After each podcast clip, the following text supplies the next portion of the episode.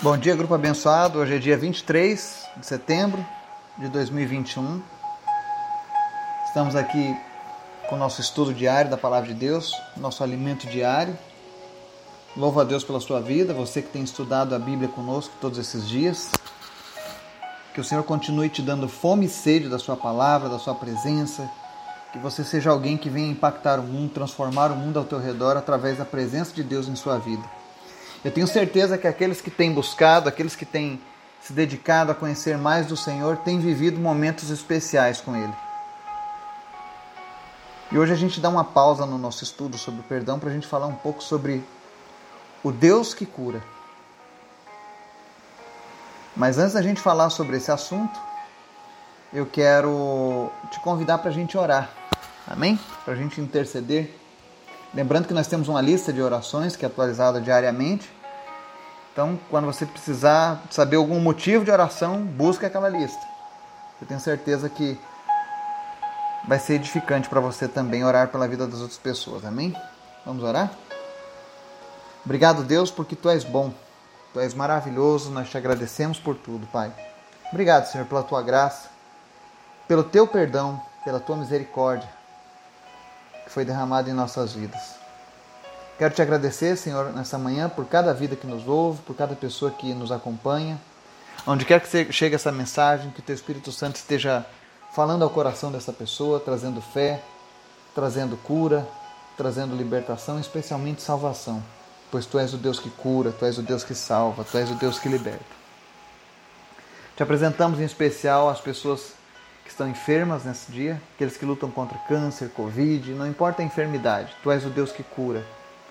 Visita, Deus, o Otávio, que esteja tudo correndo bem na família dele, que não falte recursos, que não faltem médicos, que não falte nada e que o Senhor possa fazer um milagre através da mão desses médicos, Pai. Em nome de Jesus. Te apresentamos também a vida do Guido, a sua saúde, toma conta dele, em nome de Jesus. Visita o Miguel Tristes. Visita o João Davi, em nome de Jesus. Traz recuperação, traz cura, Pai. Tu és o Deus que pode fazer todas as coisas e nós confiamos em Ti. Fala conosco também nesse dia, através da Tua palavra, nos ensina, nos ajuda em nome de Jesus, Pai, a cumprir os Teus propósitos aqui nessa terra. Fala conosco, Pai. É o que nós te pedimos nessa manhã. Amém? Para a gente falar sobre o Deus que cura, nós vamos entender o contexto em que Deus se apresenta como Jeová Rafá, o Senhor que cura. A passagem está lá em Êxodo capítulo 15, versos 22 a 26, que diz assim: Depois Moisés conduziu Israel desde o Mar Vermelho até o deserto de Sur. Durante três dias caminharam no deserto sem encontrar água. Então chegaram a Mara mas não puderam beber das águas de lá porque eram amargas. Esta é a razão pela qual o lugar chama-se Mara. E o povo começou a reclamar a Moisés, dizendo: Que beberemos? Moisés clamou ao Senhor e este lhe indicou um arbusto. Ele o lançou na água e esta se tornou boa. Em Mara o Senhor lhes deu leis e ordenanças e os pôs à prova, dizendo-lhes: se vocês derem atenção ao Senhor, o seu Deus, e fizerem o que ele aprova, se derem ouvidos aos seus mandamentos e obedecerem a todos os seus decretos, não trarei sobre vocês nenhuma das doenças que eu trouxe sobre os egípcios, pois eu sou o Senhor que os cura. Amém? Então nós vemos que três dias após Israel ser liberta do Egito, naquela passagem, naquela história que todos conhecem, onde Deus abriu o mar e eles passaram caminhando a seco, após ver aquele grande milagre, após verem o exército de Faraó sendo destruído pelas águas, o povo começa a caminhar agora rumo ao deserto. E eles caminham três dias sem encontrar água. E talvez você diga assim: ah, esse povo viu um baita de um milagre e agora já estava se queixando de novo, né? Apenas três dias. Mas imagine você três dias com mais de um milhão de pessoas, criança com sede, Criança reclamando, cadê a água? Sabe? Pessoas falando, meu Deus, a gente está aqui três dias, não encontramos água, a gente vai morrer. E aí tem aquelas pessoas pessimistas que já começam a baixar o ânimo de todo mundo. E esse episódio fala especialmente sobre isso. Depois de três dias, eles começam a reclamar. E eles reclamam para Moisés, que era o homem que estava instituído por Deus para conduzir esse povo. É, verso 24, a Bíblia diz que o povo começa a reclamar a Moisés, dizendo: O que, que beberemos? Né? E aí a palavra mostra que Moisés busca o Senhor, clama a Deus, e Deus mostra para ele um arbusto. Aí ele pega aquela árvore morta, lança na água, e a água se torna boa. E aí a Bíblia diz aqui que no verso 25, na parte B, em Mara o Senhor lhe deu leis e ordenanças e os pôs à prova. Ou seja, foi proposital aquela água amarga naquele local. O povo havia visto um milagre, continuou andando e, e eles precisavam aprender que eles precisam confiar em Deus e buscar o direcionamento de Deus para todos os problemas. Deus criou uma constituição ali. E nessa constituição diz o seguinte: um resumo. Creiam em mim, aconteça o que acontecer. Continuem confiando em mim. Essa é a constituição que Deus deixou. Para mim, para você e para o povo de Israel daquela época. Aconteça o que acontecer, creia em Deus, continue confiando nele. Ainda que você ande três dias sem encontrar água, continue crendo, continue confiando que Deus está no controle. E é interessante que a situação daquele povo só mudou, eles passaram murmurando durante os três dias, mas só mudou quando Moisés clama a Deus. E eu queria que você aplicasse isso na sua vida. Não adianta você ficar reclamando da vida, das coisas que estão acontecendo, porque as coisas não são do jeito que você queria. A única forma da gente encontrar alento, de ver a mudança é buscando o direcionamento, buscando a face de Deus. Foi isso que Deus ensinou para esse povo. A Bíblia diz que Deus deu ali leis e ordenanças e pôs aquele povo à prova. Que prova? A prova das águas amargas. Não adianta só encontrar água, a água tem que ser boa. E Deus estava dizendo: no final, eu posso transformar a qualidade daquela água. E aí é interessante que no verso 26 a palavra diz assim, os, o que, que Deus fala para o povo, né? Através de Moisés, né? Ele diz assim, se vocês derem atenção ao Senhor, o seu Deus, e fizerem o que ele aprova, olha o que Deus está dizendo. Serve para Israel e serve para mim e para você hoje. Precisamos dar atenção ao Senhor. Precisamos fazer aquilo que ele aprova. E aí vem a questão: como é que eu vou fazer aquilo que Deus aprova? Como é que eu sei as coisas que são aprovadas por Deus? E aí ele segue: se derem ouvidos aos seus mandamentos e obedecerem a todos os seus decretos. Ou seja, vá para a palavra de Deus. Quer saber o que agrada a Deus? Vai para a Bíblia. Ali ela te responde. Será que Deus é contra ou a favor do aborto? Será que Deus é contra ou a favor da embriaguez, da dependência química? Será que Deus é contra ou a favor do assassinato, da mentira, do adultério, da prostituição? Veja na Bíblia. E aí você vai ter a sua resposta. O problema das pessoas é que elas querem agradar a Deus do seu próprio jeito. É como Caim e Abel. Um ofereceu o sacrifício de animais e foi aceito, o outro ofereceu o sacrifício do que ele tinha na mão, que eram as coisas da terra.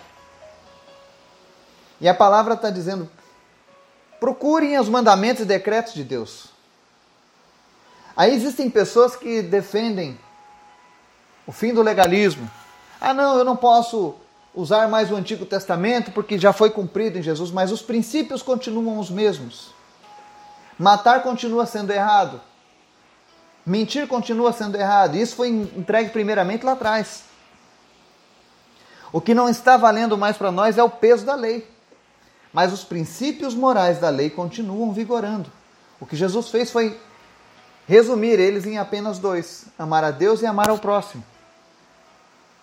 Mas continua valendo as regras de não matar, de não mentir, de não adulterar, de não ser idólatra.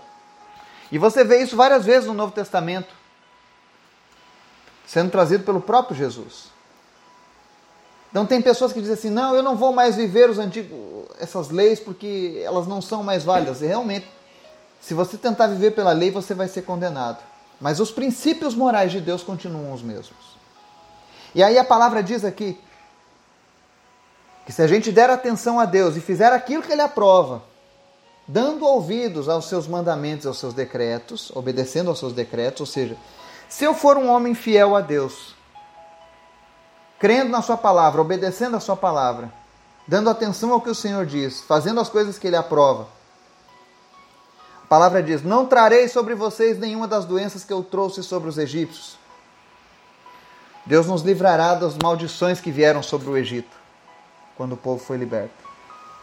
Mas Deus se apresenta aqui no final desse versículo com um texto muito poderoso. Ele diz: Pois eu sou o Senhor que os cura.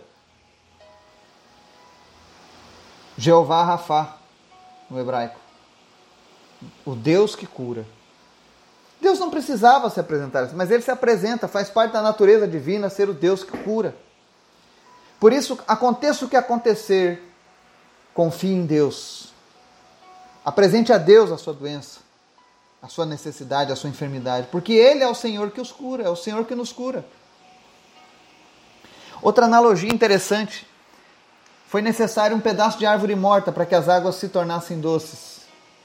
A primeira árvore morta que foi jogada lá naquela água transformou o sabor da água em uma água doce, palatável. Mas existe um segundo pedaço de madeira morta que pode trazer sabor à tua vida amarga também. E é a cruz de Jesus. Lá naquela cruz foram pregadas as nossas doenças, as nossas enfermidades, os nossos pecados, a nossa rebeldia. Foi lá naquela cruz que Jesus recebeu o castigo que nos traz a paz. Então lance na presença de Jesus, lance na cruz. O que, que tem tornado a tua vida amarga hoje? São relacionamentos? É uma enfermidade? É o desemprego? É um problema financeiro? Apresente ao Senhor, faça como Moisés, clame a Deus. Lá naquele momento, Moisés recebeu a indicação: lance a madeira, lance a cruz de Cristo sobre seu problema. Ou seja, coloque a luz da, da imagem da cruz. Ou seja, mostre para o teu problema, olha, essa enfermidade Jesus levou lá na cruz. O castigo que me, traz, que me traz a paz caiu sobre Jesus lá no passado. Eu não, posso, eu não preciso ter redundâncias. Mas isso é uma questão de fé e obediência. Porque a palavra diz que, em Hebreus 13 que o nosso, o nosso Senhor é o mesmo ontem, hoje e eternamente. Ou seja, o Senhor que cura não mudou com o tempo, ele continua sendo o mesmo Deus que cura. Não apenas a cura física, mas a emocional. Não apenas a amargura das águas, mas a amargura da nossa alma também. Existem pessoas com almas amarguradas. Mas a cura para essa amargura é a cruz. Entregue na cruz de Cristo. Coloque aos pés da cruz, ou seja, ou seja, assim como foi jogada a madeira na água, lance a cruz sobre os teus problemas. O Deus que nós servimos é o Deus que cura. Faz parte dele. Mas entenda que Deus provou aquele povo. Provou a obediência. Assim Deus faz conosco.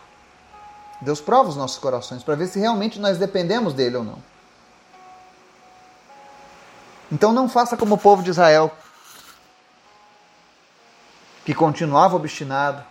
Inclusive aquela geração que saiu do Egito, a primeira geração, morreu no deserto, porque tinha o um coração duro, não se voltavam para Deus. Por mais que Deus fizesse sinais e maravilhas, eles continuavam endurecidos. Quando algo não acontecia do jeito que eles queriam, eles iam lá e reclamavam de Deus. Então aprenda a murmurar menos e confiar mais em Deus. Não importa o que você esteja passando agora, clame ao Senhor. Peça, Senhor, assim como tu indicou para Moisés algo para livrar aquele povo daquela água amarga, me diga o que fazer nesse momento. E enquanto Deus não te responder, não tome nenhuma atitude de murmurar contra Ele, mas continue crendo e confiando. Não importa o que aconteça. Porque você serve a um Deus que é o Deus que cura. No final, a última palavra é sempre dele. Então confie no Senhor, continue crendo no Senhor. Que Deus possa te motivar e te animar nessa manhã, em nome de Jesus. Amém.